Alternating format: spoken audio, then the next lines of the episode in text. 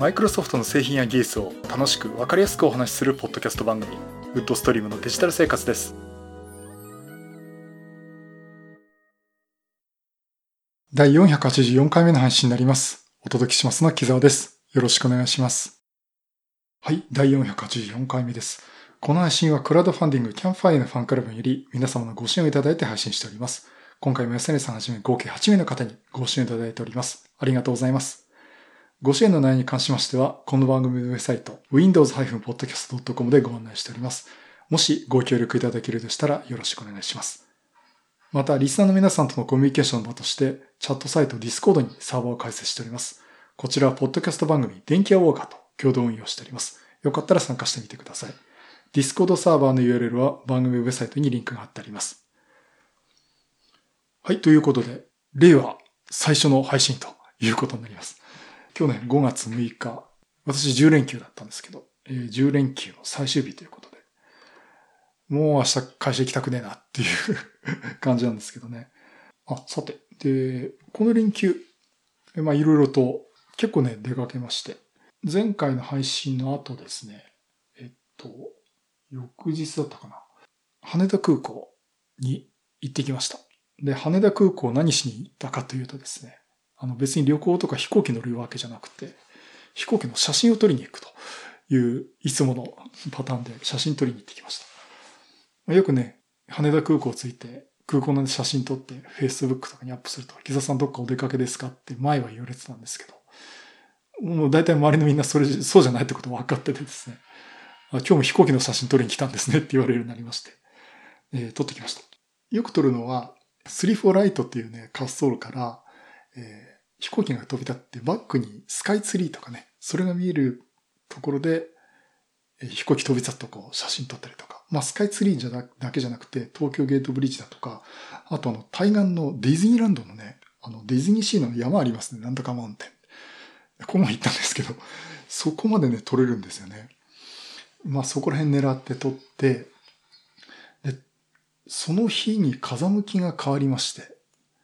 えー、飛行機の離発着の方向が変わるんですね。これ詳しくは電気屋ウォーカーのカメラ3人かを聞いていただければと思うんですが。で、今まで北風ばっかりだったんですね、この季節。で、やっとね、こう南風吹くようになって、えー、逆にあの、今度は第一ターミナルの方に行って、川崎の工業地帯をバックに離陸するところとかね、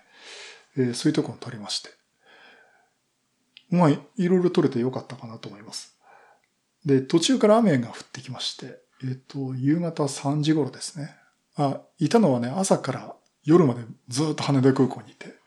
で、雨が降ってきてっていうのは、これはもう天気予報で分かっててですね、実はこれも狙ってたんですけど、あの、水しぶきを上げながら離陸する飛行機とかですね、えー、そんなのも撮ってきました。まあ、本当はあの、もっとね、土砂降りになって、離陸するとこに水しぶきをこう跳ね上げながら、飛び立つところとかね、撮りたかったんですけど、そこまでちょっと雨、えー、降ってたわけじゃなくて、まあ、傘をギリギリ差すか、あ、ちょっと傘ないと辛いかなっていうところの天気だったんですけど、やっぱでも、すごいですね、あの、慣れてる方はですね、まあ、私も今回5回目の撮影だったんですけど、慣れてる方は、もうちゃんと雨の装備して、カメラも雨の帽子のカバーつけてですね、撮ってまして。私もそれなりの装備で行ったつもりだったんですけどね、ちょっと甘かったかなということで、また出直しということにしています。まあ、雨に濡れた夜景とかね、あの、国際線ターミナルの夜景とか撮りましたんで、まあまあ今回良かったかなと思ってます。っていう話をまあ長々としてもしょうがないんですが、あとはお台場、これちょっと家族のリクエストで、えー、お台場にみんなで行ってきまして、で、大体あの、行くと、あの、お父さんは買い物に付き合わなくていいんで、どっか行ってなさいって10時間ですってことで、今お台場って言えばガンダムですよね。で、ガンダム、ユニコーンガンダムですね、RX0 ってあの、ソニーのカメラじゃなくてですね、写真をまた撮ってきました。で、実はあの、1年ちょっと前に行ったきり、1年ちょっとぶりだったんですけど、その時ね、イオスキスデジタル持ってたんですが、その時お台場に持ってって、イオスキスデジタルのオートフォーカスが故障してるっていうのが分かって、で、その最後にガンダムの写真をオートフォークスで撮れたのあれ最後にもう壊れちゃって動かなくなっちゃいまして。まあ、それで、デジカメ買い替えて、あの OMD M5 Mark II で、初お台場ということで行ってきました。まあまあ、ガンダムの写真は散々撮りまして、望遠レンズを持ってったんで、本当に顔のアップの写真とか撮ったりとかですね。行きましたけど。うん、まあ混んでましたね。あの、混んでたけど、半分ぐらいが外国の方だったような気がするんですけど。で、ガンダムカフェじゃないや。ダイバーシティの上の方にあの、ガンダムの、まあ、展示とかね、プラモデルとかいろんなグッズとか売ってるお店があるんですが、えー、そこでね、うん、あの、お台場限定のメタリック仕上げのね、シナンジュ、ユニコーンガンダムのフルフロンタルに乗ってるね、あの赤いモビルスーツね、あれがあったんですけどね、うん、4240円かと思って、えー、散々悩んで、えー、買わずに帰ってきました。実は前の日も羽田空港で、えー、ANA のですね、787の模型がですね、あ、ダイキャストモデルなんですけど、完成品でね。あれがね、6000円だったか、いや違う違う、1万円ぐらいしたのかな。どうしようかなと思ったけど、まあ、ここはぐっとこらえてっていうかね、そもそもそんなお金使ってる場合じゃないだろうっていうところで、えー、耐えてきたんですけど、まあ、そういうことで、787とシナンジを我慢して切り抜けてきたという感じです。で、その次がですね、秋葉原に行きまして、久々の秋葉原ですね、だいぶ長い間行ってなかったんですけど、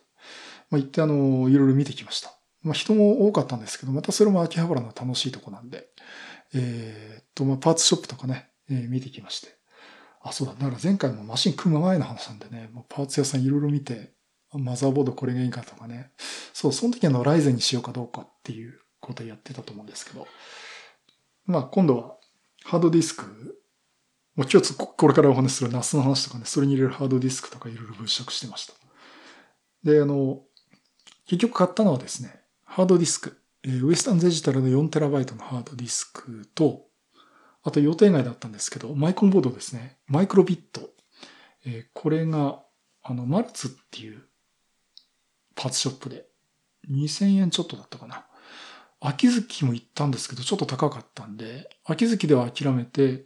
マルス行ったらちょっと安かったんで、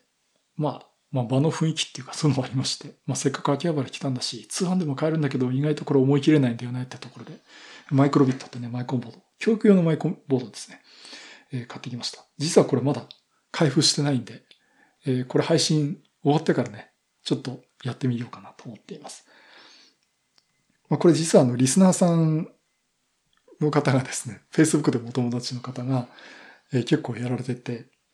あとね、教育関係の方も何人かお友達いるんで、結構皆さんね、あの、持っててまして。まあ、これ面白そうだなと思ってたんで、まあちょっと帰ってね、よかったかなと思っています。まあね、ラズベリーパイゼロとかね、アルディヌももう一個欲しいなとかね、まあ、マイコンボードいろいろ欲しかったんですけど、まあ今回はマイクロビットを買ってきました。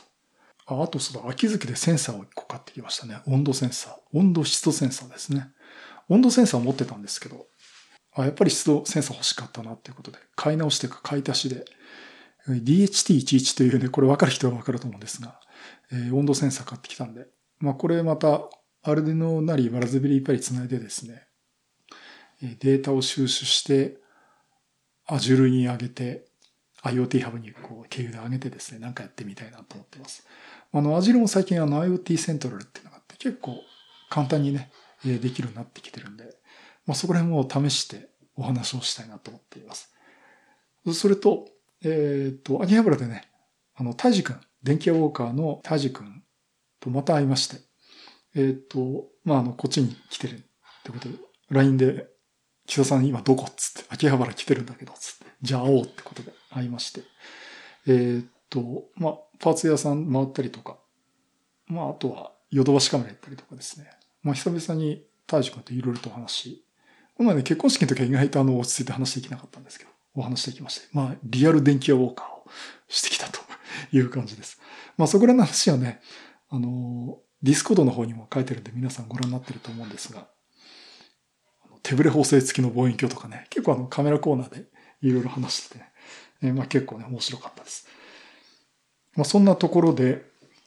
えー、じゃあちょっとすいません、そろそろ本題に行きますけど、今回お話2つありまして、えー、まずですね、えー、Windows 10の新言語対応、えー、こちらのお話の続きをしたいと思います。そしてもう一つが、シノロジーの NAS、こちらのですね、高効率バックアップ、アクティブバックフォー、アクティブバックアップフォービジネスというものについてお話をしたいと思います。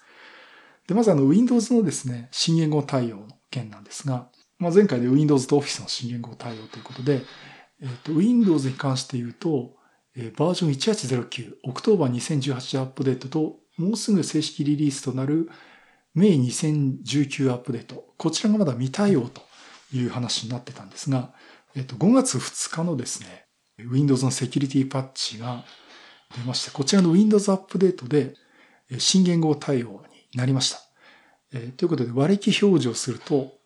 ちゃんと令和元年と出てくるようになっています。で、オフィスの方はまだちょっと確認取れてないんですが、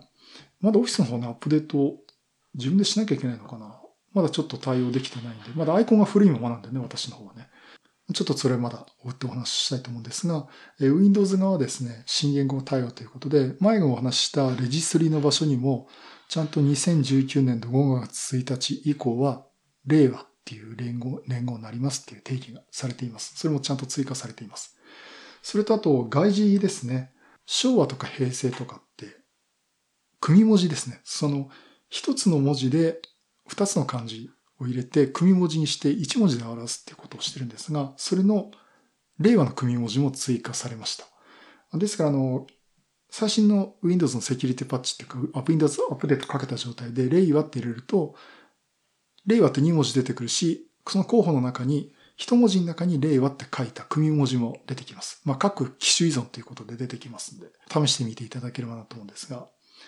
実際は、えっ、と、ちゃんと Windows では表示されますけど、一部のデバイス、どれだったかな ?iOS アプリの、なんかのアプリケーションでですね、あ、これ Discord だったかな？それか、マストドンだったと思うんですけど、えー、そっちに関してはまだ、あの、豆腐だったり、割り当てがないっていうことでね、あの、ちゃんと文字は表示されないんですが、まあ、Windows とかの、えー、系列はですね、ちゃんとレイバーと組み文字で表示されるようになっています。ということで、まあ、マイクロソフトがやる新言語対応ってことは、まずこれでセキュリティパッチを当てることによって対応ということになりますんで。まあ、これから先ですね、アプリケーションで対応される方って大変だと思うんですが、あとすでにこう対応されたんだけど、いろいろ直さなきゃいけないとかね、えー、そういうのあると思うんですけども、まあ、あの、それ本当に大変お疲れ様ですとしか言わないんですが、えー、まあ、こういった形で新言語対応に移っていくということになります。まあ、前も言いましたけど、じゃあ、令和使うかっていうとね、あの、私もしばらくあの、令和元年で表示させてたんですけど、やっぱりどうも感覚つかみづらくて、今、西暦に戻して今2019年という表示になっています。さて、ではそのもう一つの話なんですが、最近一押ししてます。シノロジーさんの、えー、NAS の機能の一つということで、アクティブバックアップフォービジネスということについてお話をしたいと思います。これ前もお話ししましたね。これ今シノロジーさんからですね、DS1019 プラスというやつをお借りしてまして、今度はバックアップの仕組みということについて評価したいと思います。で、あの、シノロジーの NAS って、バックアップの仕組みがいくつも用意されてるんですね。それこそ本当あの自分でスクリプト組んでバックアップも組んでもいいですし、あとはその R-Sync 使って他の NAS とかとね、同居させるってことをしてもいいですし、ハイパーバックアップという、えー、実際の中、NAS に入っているデータの中身を別のディスクに対して、えー、定期的にバックアップを取る。本当に専用のバックアップソフトで、バックアップ先は専用のそのフォーマットで記録されるというものもいくつかあります。で、私もハイパーバックアップはですね、えー、よく使ってまして、で、さらに、えー、今回お話しするのが、アクティブバックアップフォービジネスという、え、これはですね、あの、企業向けのバックアップシステムとも言える機能です。もちろん個人でも複数パソコン持ってるっていう、まあ多分この番組のお聞きの方結構おられると思うんですが、そういった方にもですね、ちょっととてもあの便利に使えるものだと思いますので、え、ご紹介したいと思います。で、このあの、アクティブバックフォービジネスっていうのは、何ができるかっていうとですね、もちろんそのデータのバックアップであるんですけども、えっ、ー、と、NAS に接続しているパソコン、ネットワーク上に接続しているパソコンとか、サーバーだとか、それこそまたファイルサーバーだとかですね。えー、そういったものの外部のものを丸ごとバックアップするというものになっています。で、バックアップするっていうと、例えばですね、つなげてるパソコンとか、それこそ私が使ってるノートパソコンとか、まあサーフィスとかですね。これもディスクの内容、ファイル丸ごとバックアップとあります。で、もしくは、あの、ファイル単位でね、バックアップ取ることもできますし、で、パソコンだけじゃなくて、サーバー、Windows サーバーとか、というのもバックアップも取れますし、あとは仮想環境ですね、仮想マシン。えー、これちょっと VMware に限られるんですが、VMware の仮想マシンを丸ごとバックアップするということもできます。まあ、あの、個人的にはですね、ハイパー V にも対応してほしいなっていうところあるんですが、あの、まあ、VMA もかなり、私もちょっとこの前、あの、触る機会があったんですけど、まあ、仮想マシンとしてもかなり使われてますんで、まあ、あの、本当にね、複数のパソコンだとか、企業内で動いてる VMware の仮想マシンとかですね、えそういったことも丸ごとバックアップするっていうことができます。で、特徴的なのが、全部シノロジーの NAS でクローズしてるんですね。完結してるんですね。ですからそのハードウェアも用意されてて、その中にアプリケーションとして入ってて、えー、本当シノロジーの NAS の中だけで、えー、完結してバックアップができます。そしてバックアップなんですが、えー、世代バックアップができます。えー、つまり最初にフルバックアップを取って、で、いくつかこう変更してる部分を追加してバックアップを取っていくんですが、例えば先週の金曜日の状態に戻したいとか、えー、そういったね、あの、遡ってバックアップをリストはすることもできます。それとあの特徴的なのはですね、これ一番の機能なんですが、あの、バックアップ容量の効率化ということで、非常に容量を節約する機能もついています。あと、リストはなんですけども、これも非常に簡単になってて、まあ、パソコン丸ごと戻すとか、あとはこのファイルだけ戻してくれっていうファイル単位で戻すとかですね、そういったこともできて、さらにそれが管理者側ですね、つまり NAS を使っている人からこのクライアントのバックアップを戻してやるとか、あとは、あの、クライアント側のパソコンを使ってる人が NAS にあるこのデータを私のところにバックアップ戻したいとかですね、そういった方向でその管理者側と利用者側って方で、両方でバックアップの復元とか管理もできるようになっています。で、このバックアップの対象なんですが、PC とかまあサーバー機、この対応 OS が Windows に限られます。まあなんで Windows かっていうことはこの後お話もできるんですが、対応している Windows がですね、Windows 7、Windows 8.1、で、Windows 10の Creators アップデート以降、まあもうサポートしている Windows ですね、えー、が、まずクライアント側の Windows としては対応になっています。そして Windows サーバーですね。これ Windows サーバー2008、2012、2016、えこれが対応となっています。で、これシノロジーのサイトにまだ書いてないんですが、このままでいくとね、2019も生きるかなと思います。あの、2019の環境ですね、今私ももう一個組もうと思ってますんで、ちょっとそれは後で試してみたいと思いますが、まず公式にはですね、Windows サーバーの2008から2016、2012、2016というのがサポートされています。そして仮想マシンなんですけども、仮想マシンは VMware の VMware5.0 からですね、7.1のバージョンがサポートしていて、エディションとしては VMware vSphere の Essentials Standard Enterprise、あと ESXi なんですが、すいません、これね、VMware ですね、私そんなにあの、いじったことなくてですね、あまり詳しいことは話できないんですが、この仮想マシンも丸ごとバックアップが取れるようになっています。そしてあの、ファイルサーバーなんですが、えっ、と、プロト、通信のプロトコルをですね、SMB、もしくは rsync がサポートしているものであれば、えバックアップが取れるというものになっています。まあ、これがね、バックアップ対象ということになります。で、実際インストールしてどうセットアップするかというとですね、これすごく簡単になってまして、シノロジーの NAS の、え管理っていうのは、あの、ウェブでログインして、ウェブ画面でやるようになってるんですね。その、ウェブの画面の中にデスクトップがあって、本当に Windows みたいな感じの画面があって、アプリケーションを呼び出すとそのウィンドウが開いていじれるということで、その中でですね、パッケージセンターっていう、まあ、 App Store みたいなものがあって、その中からアドインを追加する形でね、アプリケーションをダウンロードしてインストールします。で、その中には Active Backup for Business っていうのがありますんで、これをインストールします。で、ちなみにこれ、対応してるストレージ、あ、ストレージ、NAS はですね、えー、 Synology の DiskStation のシリーズのおそらくプラス以降になると思います。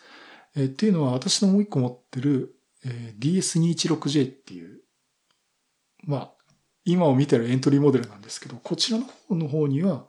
え、このパッケージセンターにですね、アクティブバックフォービジネスは出てこないんですね。で、やはりあの、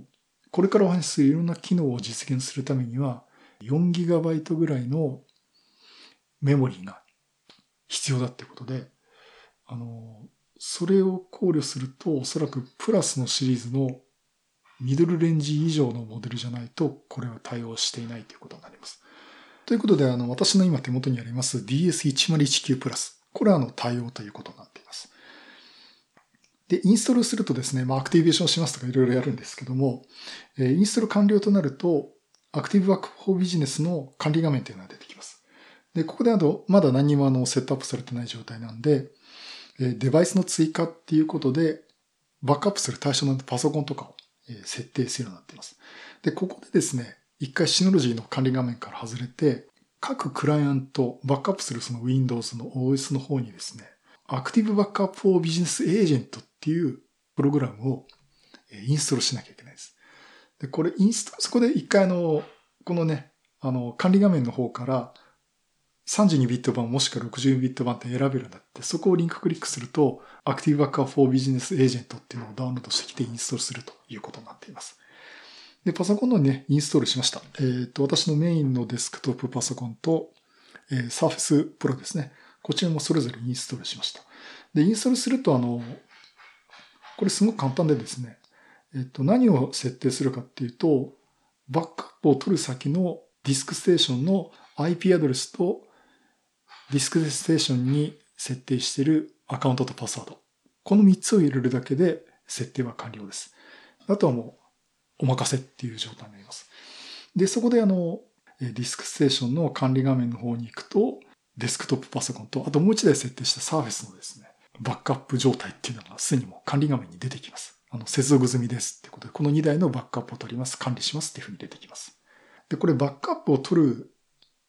その、ルールっていうか、いうのがあります。ディスクステーションのバックアップの保存先だとかですね。あとはデータを圧縮しますかとか、データを暗号化しますかとか、あとどういうスケジュールでバックアップされますか本当手動だけでやるのか、毎日1時間ごとにやるとか、何時何分になったらバックアップするとかですね。そういったあのスケジュールも設定できます。あとは、保持ポリシーっていうことで、あの、すべての、その過去にも遡ってバックアップを取るようになってるんで、その全てのバージョンを保持するか、もしくは保持日数とかですね。保持管理数ですね。いくつのバージョン管理もまで取っとくかとか、あと何年とか何ヶ月とかですね。そういったところも細かく設定できるようになっています。ただ、これって、例えば企業とかで、私の場合2台だからいいんですけど、企業で何十台何百台ってことを仮にやるとしたら、いちいち設定するのめんどくさいですよね。で、これをですね、テンプレートという形であらかじめ設定を用意していて、このマシンはこのテンプレートを割り当てますっていうふうなことができます。ですから、あの、いちいち設定し直さなくてもですね、じゃあここの事務所のパソコンバックアップします。事務所用のお決まりのパターンでコピーしますとか。あとはじゃあ、なんか開発室とか研究室とかね、そういうなんか非常にいろんな膨大なデータがあるところは特別にここはどこ、どこまでの内容をバックアップしますとか。で、バックアップタイミングは半日に1回しますとか、1時間に1回しますとか、細かく取ったりとかですね。そういったあのパターンを何パターンか、テンプレートという形に用意して、それぞれのパソコンのバックアップする状況に応じて割り当てるっていうこともできます。まあ、そうすることによって、例えば企業とかでも、いろんなパターンでね、しかも手間かけることなく、バックアップの管理をするっていうことができます。で、ちなみにあの、バックアップはですね、同時に、ま、もちろんたくさんバックアップ対象で並べることできるんですが、え同時にはですね、10台までとなっています。デフォルト設定はですね、5台までってことになってるんですが、同時に10台まではバックアップが取れるということになっています。ということで別に10台以上つなげられないわけじゃなくて、それ以上にも、あの、バックアップ対象としてね、つなげることができます。まあ私の場合はね、あの2台なんで、今んとこね、あ、そうだ、だから Windows サーバーをもう一個立ち上げますんで、古い、あの、Core i7 のマシンで。それ立ち上げたらまたバックアップ対象にしたいなと思いますんで、それでまあ増やしていく、えことになりますが、まあ今のところ、えー、2台、えー、と同時接続っていうのはデフォルトの5台のままにして運用しています。スケジュール管理して、デフォルトのバックアップっていうことで、1日に1回とかね、そんぐらいであの、あらかじめで、本当にデフォルトで設定した内容で、バックアップを取るように私は今してまして、だいたい1日に1回かな。これで2回ぐらい今取ってますけども、えー、自動的にね、 DiskStation の方から働きかけて、はい、君バックアップ取るよ、取ってくよ、つって取ってくという形になります。で、その画面っていうのは、もちろん DiskStation のウェブ管理画面からも見れますし、あとは自分自身、バックアップ取られてる方のパソコンからもですね、 Active Backup for Business Agent を開くと、今バックアップ中ですとか、何時何分のものが最新のバックアップで取られましたとか、バックアップ失敗しましたとかね、そういったね、管理画面も見ることができます。面白いのがやっぱりその、管理する側とされる側がね、両方がこう見れる、制御ができるっていうのもね、特徴の一つかなと思っています。それと、バックアップ世代ごとに取れますよってお話をしましたけど、あの、最初にね、フルバックアップということで丸ごとバックアップを取ります。で、それ以降は増減になった分の差分だけをですね、バックアップしてきますんで、それほど一回ドンと取ってしまうと、あとは差分だけを細かくバックアップを取っていくんで、それほどあの、それ以降のバックアップ、時間は取らないようになっています。で、これがその、いつの時点でバックアップ取ったっていうのが全部記録されてますんで、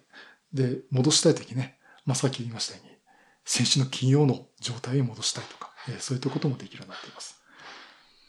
そして、もうね、これがね、私一押しの機能なんですが、取ったバックアップデータを重複したデータは削除してくれるという機能。あの、容量節約する機能があるんですね。これどういうことかっていうと、いくつかのバックアップを取って、複数のバックアップ取ったりとか、一つのマシンからバックアップ取っても、中に同じデータってありますよね。同じファイルだとか。というのを、例えば二つあったら、一つ消して、一個分だけの容量で記録するということができます。もちろんあの、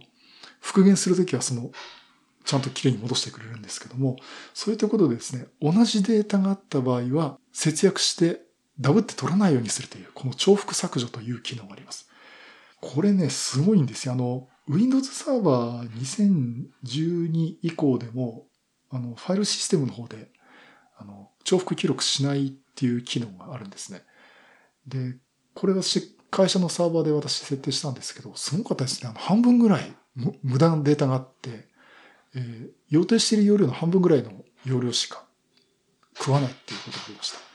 例えば同じファイルとかじゃないんですよ。あの、切り、あの、チョークする、チェックする単位がですね。例えば同じ画像ファイル、この日に撮った写真とこの日に撮った写真バックアップ撮ってて、両方片方いらないなってそういうレベルじゃなくて、ハードディスクに記録されるブロック単位、まあ、一定サイズのブロックをですね、それごとに管理してて、このパターンとこのパターン一緒だってことは同じだからいいよねってことです。結構細かい単位で重複のチェックをしてくれるんですね。ですから、ファイル名が違ったぐらいだと、このパターン一緒だっていうと、あの、一つにまとめてくれるんです。で、さらにそれが、マシンが異なっても、OS が異なっても、データが一緒であればですね、綺麗にまとめてくれます。ですから、これだけあの、複数のマシンのバックアップを取るってことをしてると、まあ、必ずあの、同じデータって揃っちゃいますよね。極端な話、マシン丸ごとバックアップ取るってことは、Windows そのものもバックアップ取るわけなんで、となると、まあね、アップデートの状態とかそのマシンの状態になって、その Windows のシステムの構成も変わると思うんですけど、結構ほとんどの部分が共通してるんで、例えば3台バックアップ取っても、1台分の Windows のシステム分だけしか記録しないとか。いうことができますんで、これかなり節約できると思います。というね、これを聞いたとき、うお、やったこういうの大好きっていうことで、私も早速使ってて、もう、もうバックアップはこれだけ使っちゃうよっていう感じになってるんですが、で、実際私のところですね、フルバックアップを取ってみた状況なんですが、私のあの、デスクトップマシン、データ料金を含むデスクトップマシンと、あとは Surface Pro ですね。これ二つ合わせてですね、えバックアップの実データの容量としては 506.5GB ありました。で、これを重複削除をした後にどれだけ節約したかというと、506.5GB が 284.1GB に縮小されました。実際ですね、44%の容量削減となっています。まあ、あの、同じ人がね、同じような用途で使ってるパソコンなんでここまで低いんでしょうけど、実際企業用途とかとしても、同じ仕事されてる方っていう塊とかね、あっても、まあ今言いました Windows のシステムを制作できるんで、それ考えるとね、結構高効率でバックアップの容量が節約できるんじゃないかなと思っています。で、今回のタイトルで高効率と言ってるのはまさにこのことを私言いたいんですけど、まあすごいですよ。あの、マシン丸ごとバックアップするってっていうのにここだけ節約できる。これがね、10%、20%っていうなら、ああ、まあまあだねって思うんだけど、40%とかね、半分近く、まあいい条件だと思うんですけども、えバックアップが節約できるっていうのはね、これすごくいいんじゃないかなと思います。まあそういうね、いろんなバックアップもできるんですが、バックアップしたものはちゃんと何かあったらリストはできなきゃいけません。復元できなきゃいけないんで、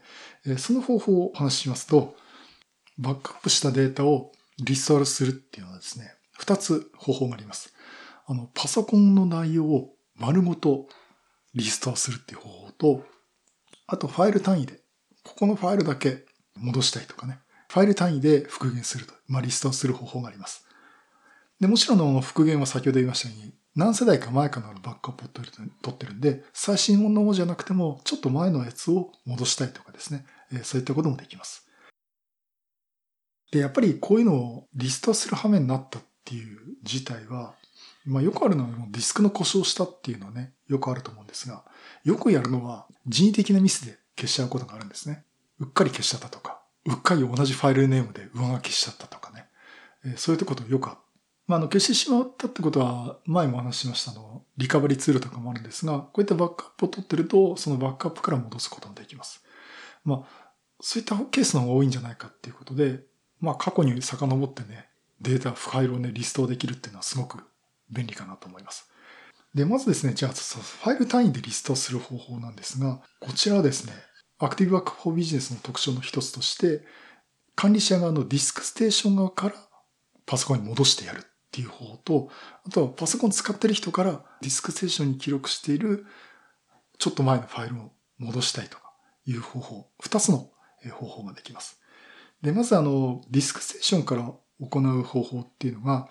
あの DiskStation のウェブ管理画面の Active Backup Business の管理画面からですね、パソコンを選択して復元っていうボタンがあるんで、復元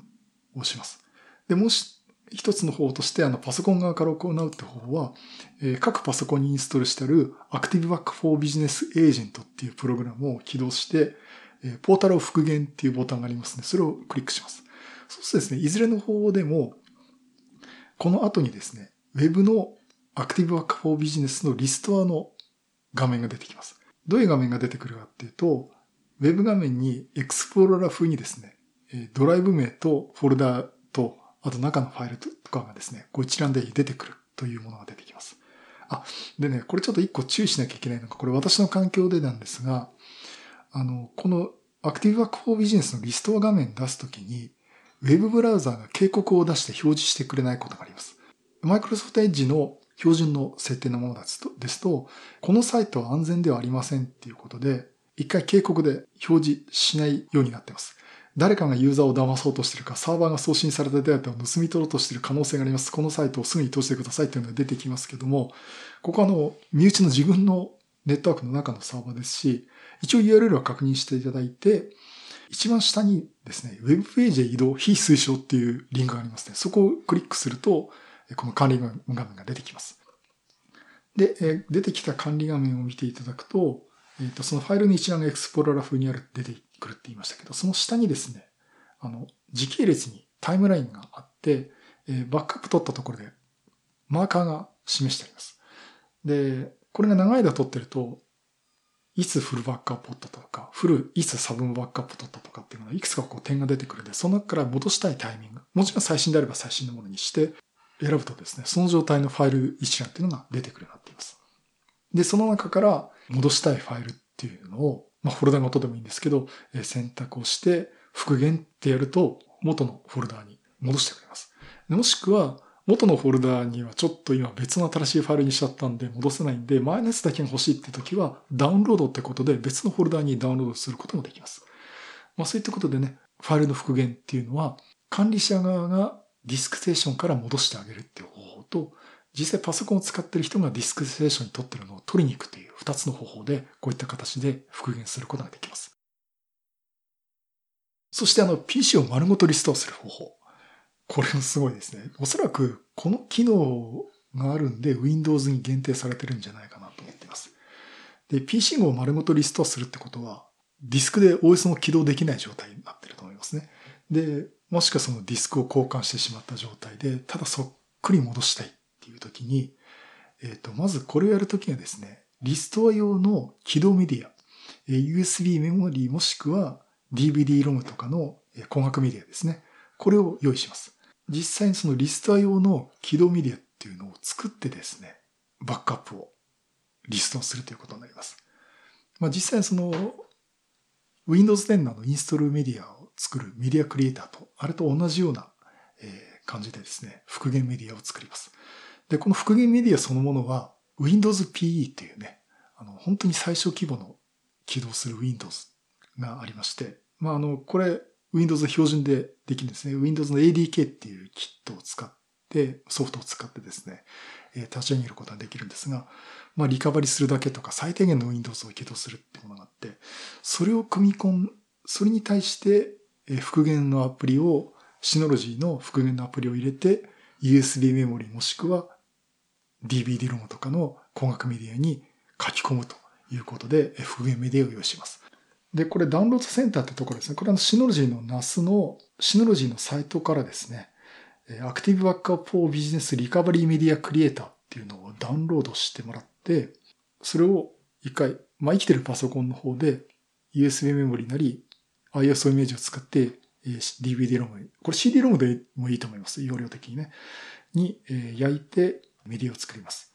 で、作った後に今度は復元させたいパソコンの方に持ってて、USB メモリもしくは、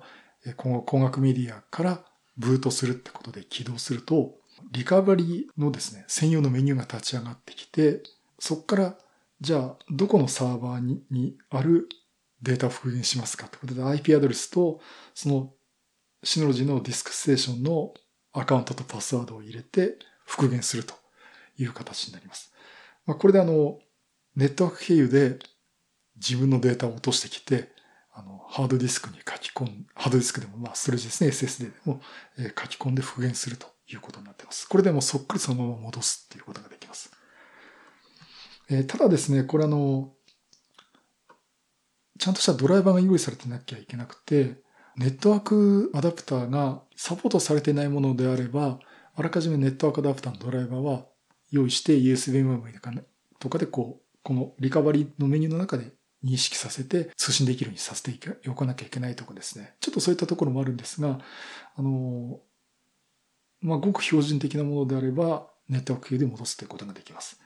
ということでね、丸ごとファイルも戻せるし、パソコン丸ごと戻せるということもできますので。まあ、これ走らせておけば、あとね、シノジの NAS でレイド構成。まあ、よく私 SHR っていうシノジ独自のレイド構成で組んでますんで。まあ、あの、ディスク国でも交換して復旧できて、えー、さらにはその本当に接続しているクライアントの側のパソコンもこけたらここからバックアップから戻すっていうこともできますんで、まあバックアップ体制はね、まあ万全とは、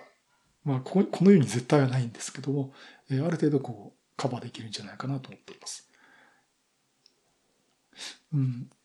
まあ、そこまでやればね、結構今私のところではこのバックアップ達成が確立できてるかなと思ってます。さらに、ワンドライブで、クラウドにもバックアップ取ってるんでね、もう大丈夫だろうっていう。っていうか、あんまりこれ以上思いつかないなっていうくらいやってますんで。まあ、あの、ぜひね、大切なデータを使ってるって方は、ちょっと気にしてみるといいかなと思っています。えちなみに、あの、Mac の場合どうすんだと言われると思いますけど、これ Mac の場合はですね、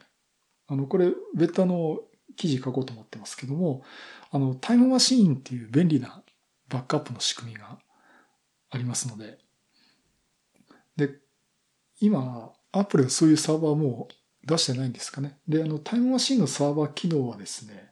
この Synology の DiskStation に入っています。あの、ちょっと設定するだけで、あとは Mac から Time Machine の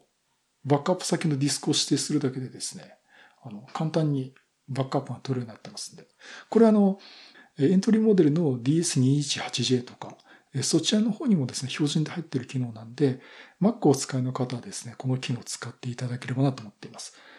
私も実際 Mac はこれでバックアップを取っています。まあ、ということでですね、NAS って大量のデータを置くっていうのと同時にバックアップする置き場所としても非常に有用だと思いますんで、まあ、いろいろ方法があるんでね、まあ、今回のことちょっと参考にしていただければなと思ってます。で、特にあの、企業向けですね。あの、複数のパソコンをたくさんバックアップ取りたい。で、それを集中管理して、かつ、戻せるときも便利に戻したい。そして、いろんなパソコンつながってるやつのバックアップするデータの量も節約して、その NAS としてのディスク容量も節約したいって方は、このアクティブバックフォービジネスっていうのは、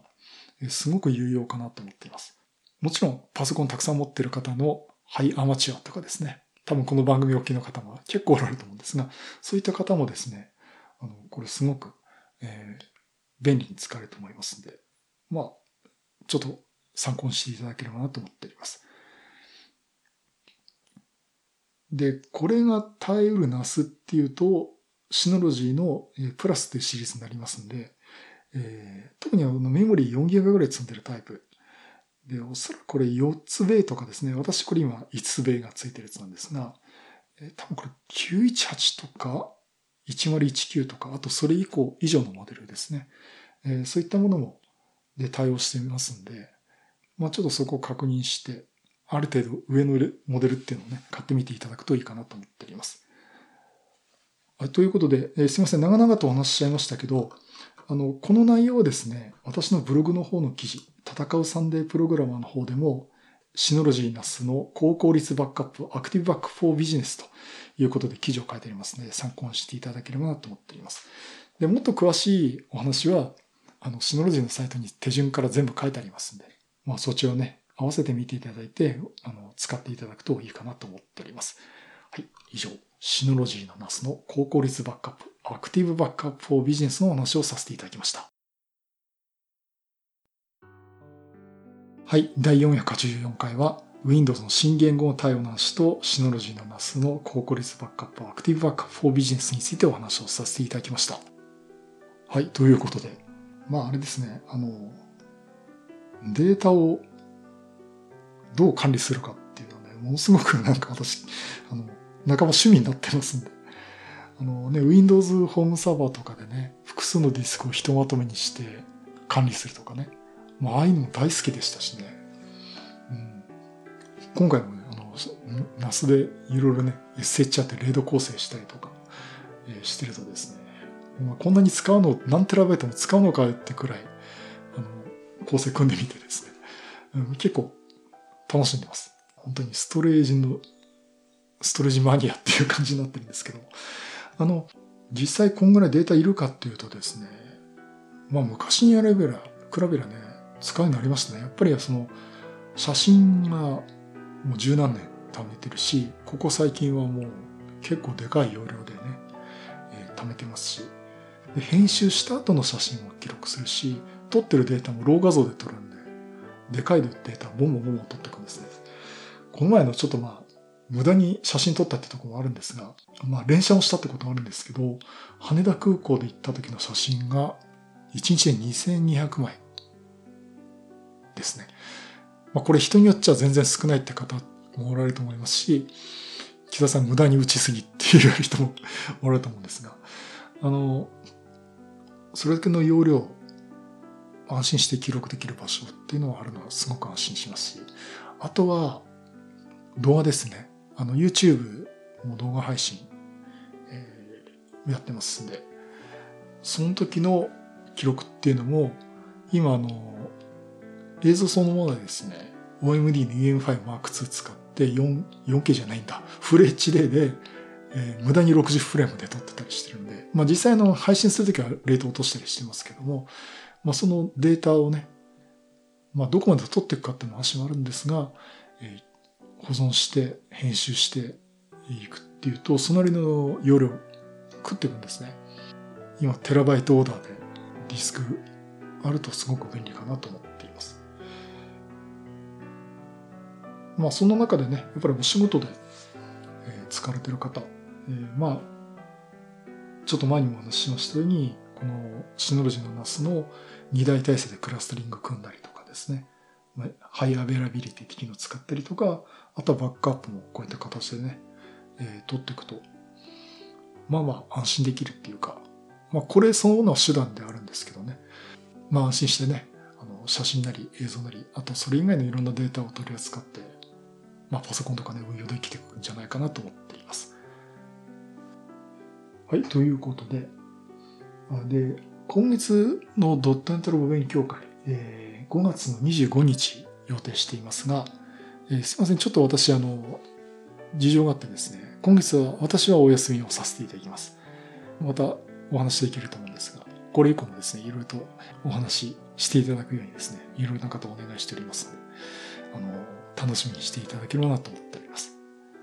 はい、そういうことでまたいろんなネタを務めてお話したいと思います。またよろしくお願いします。